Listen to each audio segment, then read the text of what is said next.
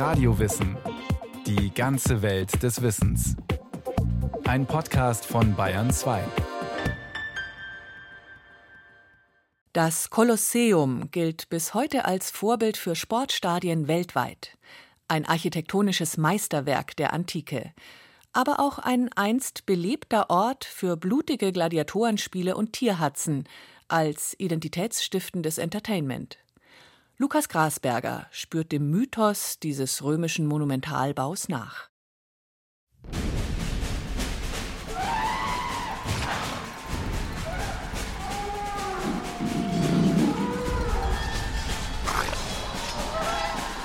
Kraniche mussten miteinander kämpfen und vier Elefanten und an die 9000 zahme und wilde Tiere wurden zu Tode gehetzt. Wobei selbst Frauen, jedoch keine vornehme, Hand anlegten. Viele Männer traten als Gladiatoren auf oder mussten in Scharen Vorstellungen von Land- und Seeschlachten geben. Der Kaiser hatte in der Geschwindigkeit Wasser in dasselbe laufen lassen. Und nun wurden Pferde, Stiere und andere zahme Tiere hineingetrieben, die abgerichtet waren, alles, was sie sonst auf dem Lande taten, auch im Wasser zu tun.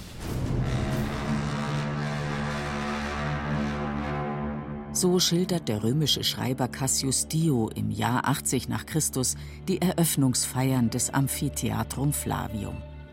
Das Amphitheater, besser bekannt als Kolosseum, sollte über die folgenden knapp 450 Jahre Schauplatz grausamer Spektakel werden. Löwen und Panther, die sich gegenseitig zerfleischten, Hinrichtungen, bei denen Raubtiere den Delinquenten das Herz aus dem Leib rissen und vor allem blutige Kämpfe Mann gegen Mann, die die beliebten Gladiatoren nicht selten mit dem Leben bezahlten. Doch das Amphitheatrum Flavium war von Anfang an mehr als bloße Bühne für Nervenkitzel und Unterhaltung. Das war nicht jetzt einfach bloß ein wildes Gemetzel, das man den Leuten bieten wollte, sondern es hatte auch seinen ideologischen Hintergrund. Es war in der Kaiserzeit eine Selbstdarstellung des römischen Staates, des Kaiserstaates und seiner Macht. Betont der Altertumsforscher Markus Junkelmann. Das Kolosseum war von Anfang an geplant als eine in Stein gemeißelte Manifestation von Macht.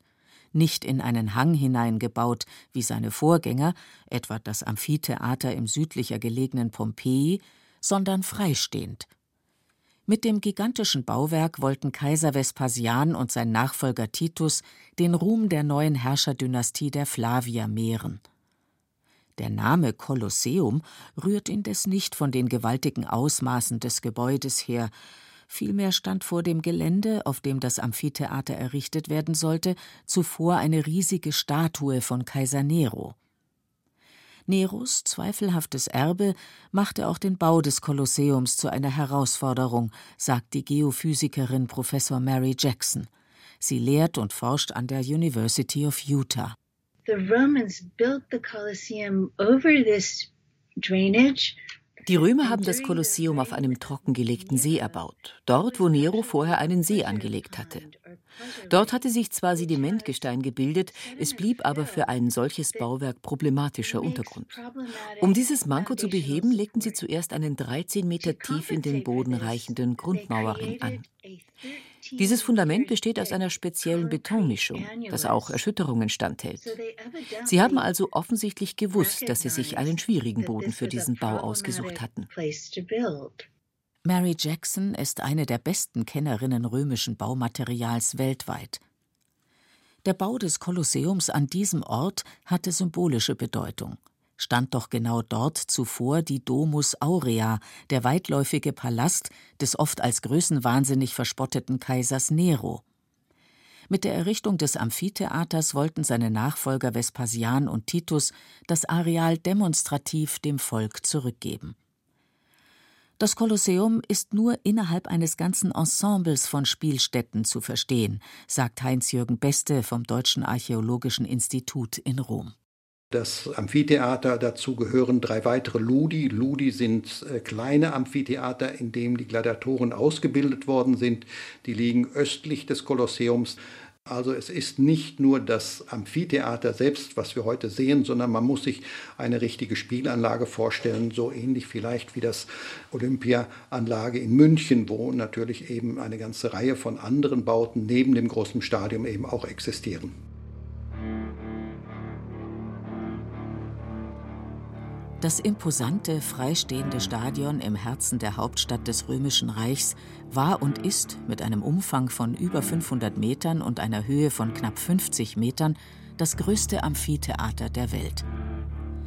40.000 Sklaven sollen für seinen Bau Travertinblöcke aus einem Steinbruch geschlagen und aufeinander geschichtet haben. Die drei elegant übereinander angeordneten Arkadenreihen, deren Abschluss ein massiv gestaltetes Obergeschoss bildet, künden von der hochstehenden Baukunst der Römer. Letztlich ist es ein moderner Skelettbau, das Kolosseum, was erstmal in Pfeilern hochgezogen worden ist. Dann die Pfeiler auf den jeweiligen Geschossen jedes Mal durch Bogenkonstruktion verbunden und damit eben erstmal schon mal untereinander stabil ist und danach dementsprechend dann eine Ausfüllung aus Ziegel oder Tuffstein, was das Ganze nochmal stabilisiert und letztlich ein ausgeklügeltes und reiches Treppensystem, was die Wände dann gegeneinander nochmal abspannt. Und das sind einfach diese Konstruktionsprinzipien, die einfach ein Bauwerk dann auch über die Jahrhunderte, man kann jetzt sagen auch über die zwei Jahrtausende hin stehen bleiben lassen. Im Innersten zusammengehalten wurde die Konstruktion von einem Wunderstoff der Antike, der bis heute in puncto Haltbarkeit keinen Vergleich zu scheuen braucht, dem Opus Caementicium. Was genau diese betonähnliche Substanz so langlebig und widerstandsfähig macht, hat die Wissenschaftlerin Mary Jackson untersucht. Gemeinsam mit einem internationalen Forscherteam durchleuchtete sie Brocken römischer Bauwerke mit modernen wissenschaftlichen Analyseinstrumenten wie Teilchenbeschleunigern, Röntgenstrahlern, Spektroskopen und Mikroskopen. diese Mischung aus gebranntem Kalk, Wassersand und Zusatzstoffen wie Vulkanasche oder Kiesel bildet einen äußerst raffinierten Mörtel, der eine gute Bindungswirkung für große Ziegel oder Felsbrocken hat. Letztlich ist der römische Beton ein Gemisch, das sehr wichtige, sich selbst verstärkende Eigenschaften hat. Denn während moderner Beton so gemischt wird, dass chemische und physikalische Veränderungen unterdrückt werden, machten sich die Römer das Gegenteil zunutze. Eine spezielle Reaktion im römischen Beton lässt nach den Erkenntnissen von Jackson und ihren Kollegen aluminisiertes Tobermorit entstehen ein seltenes Mineral, das zusätzlich stabilisierend wirkt und maßgeblich zur Langlebigkeit von antiken Bauten wie dem Kolosseum beiträgt. Eine weitere kaum übertroffene Neuerung der Römer, die Experten noch heute Anerkennung abbringt, ist nicht chemischer, sondern architektonischer Natur. Das Einlasssystem des flavischen Amphitheaters dient bis heute als Vorbild für Sportstadien weltweit. Die Planer schufen 80 nummerierte Öffnungen, die den bis zu 50.000 Besuchern als Ein- und Ausgänge dienten. Durch die Vielzahl der Zugänge, aber auch dank ausgeklügelter Besuchersteuerung mit Treppen und umlaufenden Korridoren konnte das Amphitheater in einer Viertelstunde gefüllt werden. Keine fünf Minuten dauerte es, das Stadion wieder zu leeren. Trotz der kurzen Wartezeiten gab es vier Zugänge für besondere Gäste, wie etwa den Kaiser oder die Senatoren. Heinz-Jürgen Beste über Schranken gab es Zulassung und der Senator hatte den Vorteil, er konnte ebenerdig bis auf wenige Stufen direkt bis zum Podium gehen, bis zu seinem Sitzplatz. Der Ritter konnte weitgehend ebenerdig gehen und musste dann eine Treppe hochsteigen während die römische Bürgerschaft schon am zweiten Ring abgefangen wurde, um in das erste Obergeschoss zu gelangen, was relativ steil ist. Also wir haben schon diese Unterschiede in der Klassen schon auch im Zugang und eben auch in der Bewältigung dementsprechend dann der, in der Kürze des Zugangs. Ganz oben, aber dafür direkt unter einem enormen Sonnensegel, für das extra eine Marineeinheit aus Neapel abgestellt war, saß die Plebs, das einfache Volk und die Frauen. Der Sonnenschutz dürfte aber nicht bis hinunter zu den besten Plätzen nahe der Arena gereicht haben, dort wo die Prominenz saß. Da muss man sich eben vorstellen, dass diese noch mal ein eigenes kleines Segel hatten über ihren Plätzen selbst.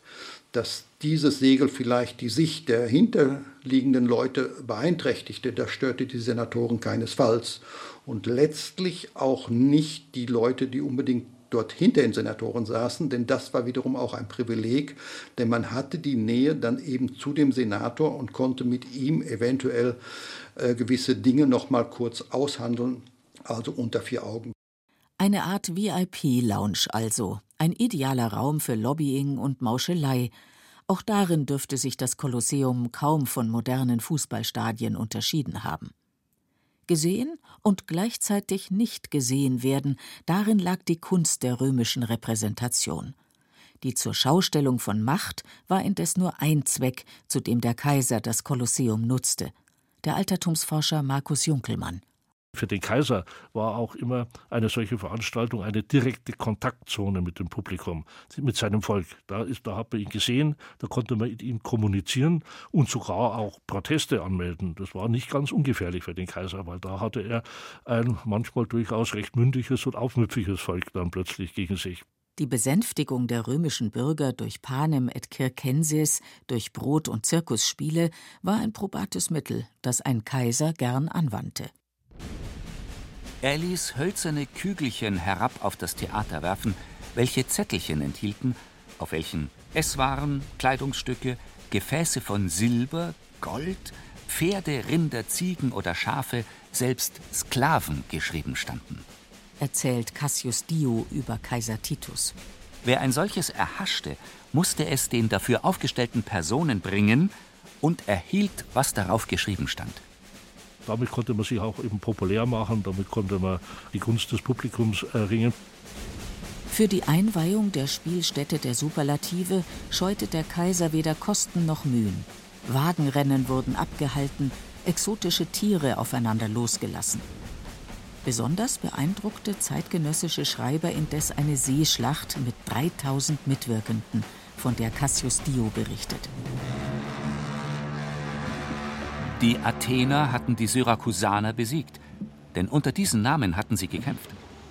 Sie landeten auf einer kleinen Insel, griffen eine Schanze nicht weit von dem Monumente an und nahmen sie ein. Diese Augenweide dauerte 100 Tage lang. Moment mal, eine Seeschlacht mitten in Rom, Dutzende Kilometer vom Meer entfernt. Wie hat das rein technisch gesehen funktioniert?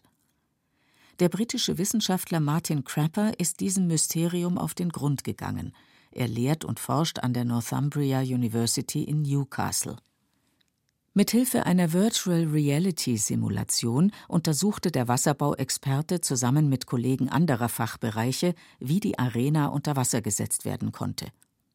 Archäologische Beweise, betont Crapper, hätten sie nicht gefunden, wohl aber plausible Hypothesen, wie es funktioniert haben könnte. Die naheliegendste Vermutung ist, dass das Wasser vom Hauptaquädukt kam, das sich nur wenige hundert Meter entfernt befindet.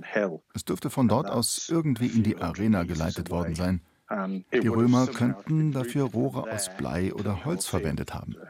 Denkbar ist auch, dass sie zu speziellen Anlässen wie der Eröffnungsfeier ein temporäres, hölzernes Hilfsaquädukt gebaut haben, um Wasser ins Kolosseum zu leiten. Es gab ja ohnehin eine Wasserversorgung dort. Kleine Brunnen, mit denen man das Publikum bei Sommerhitze mit Wasser versorgte. Crapper zeigt sich beeindruckt von der Ingenieurskunst der Römer.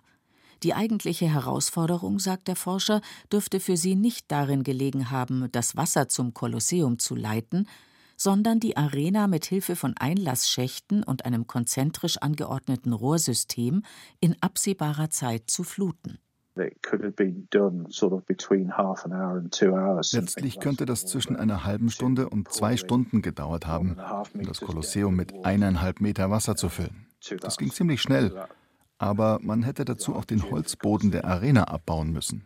Und das wäre wohl eine recht langwierige Angelegenheit gewesen.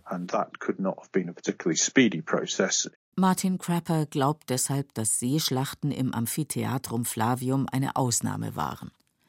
Schon wenige Jahre nach ihrer Fertigstellung dürfte die Arena mit verschiedenen Kellerräumen, Gängen und Versorgungsschächten ausgestattet worden sein.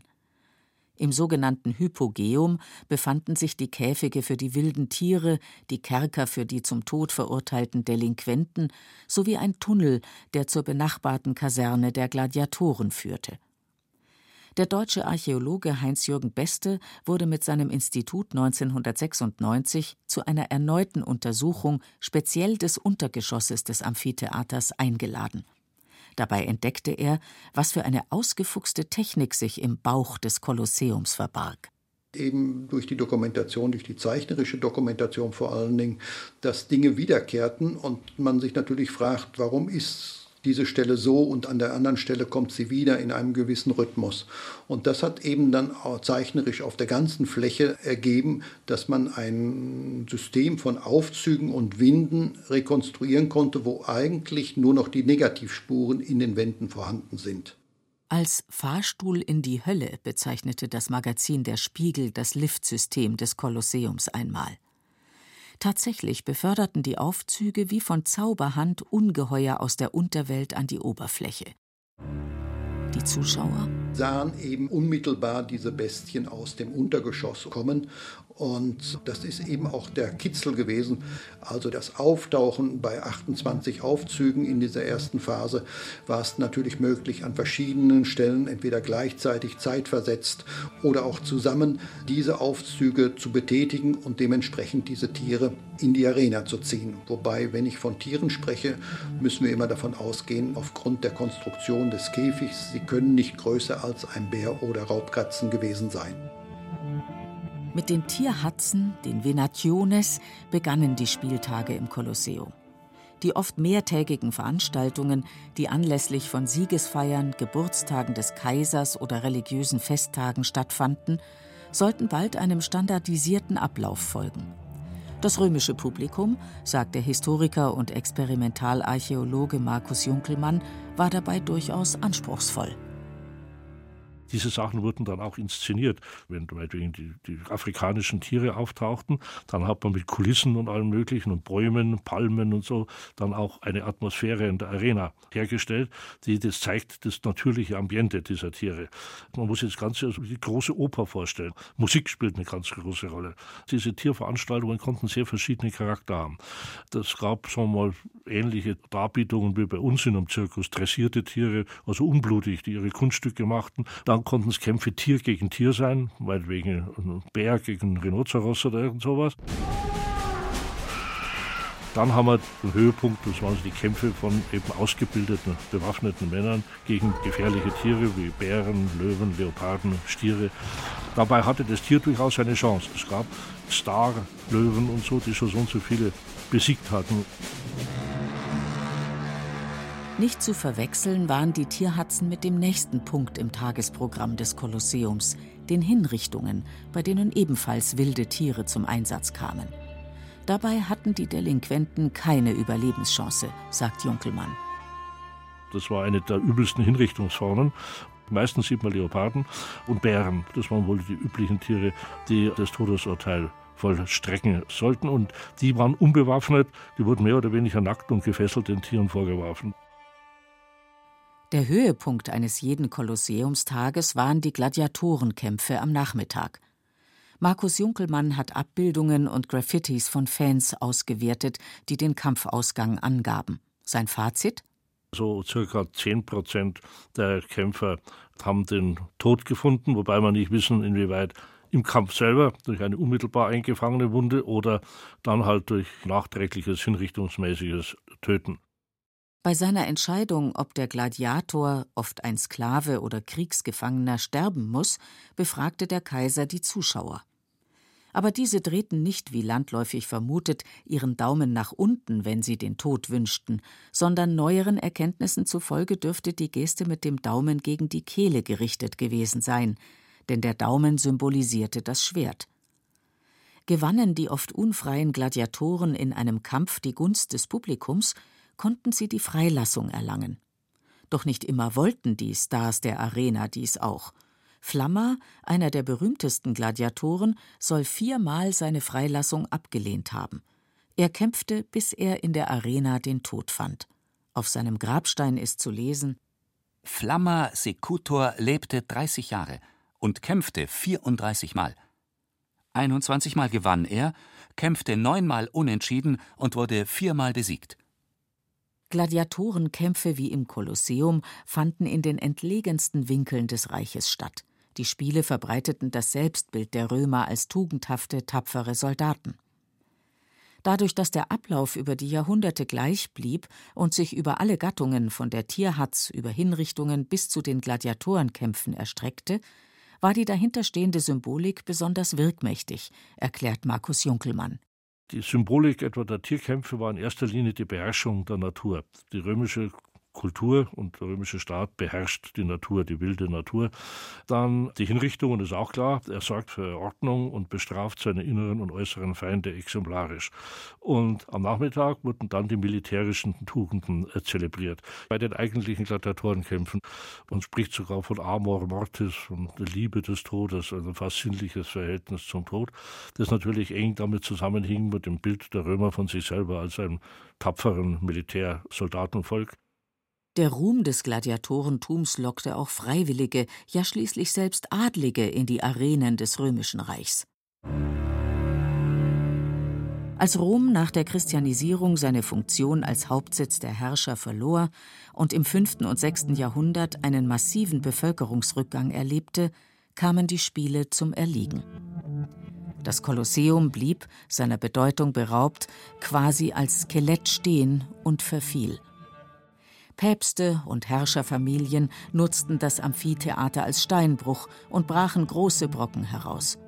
Die Römer richteten in den Arkaden Wohnräume ein, aus der Arena wuchs bald ein zweigeschossiges Haus mit Gärtchen. Ziegen und Schafe weideten zwischen den Ruinen. Erst Papst Benedikt XIV. ordnete 1744 den Erhalt des Kolosseums an, da dort zahllose Christen für ihren Glauben gestorben seien. Wie bei vielen populären Mythen, die sich um das Kolosseum ranken, fehlt hierfür bis heute ein wissenschaftlicher Nachweis.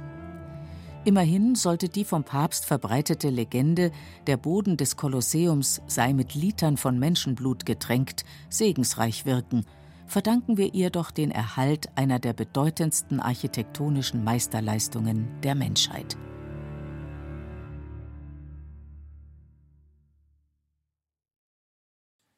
Das war Radio Wissen, ein Podcast von Bayern 2. Autor Lukas Grasberger.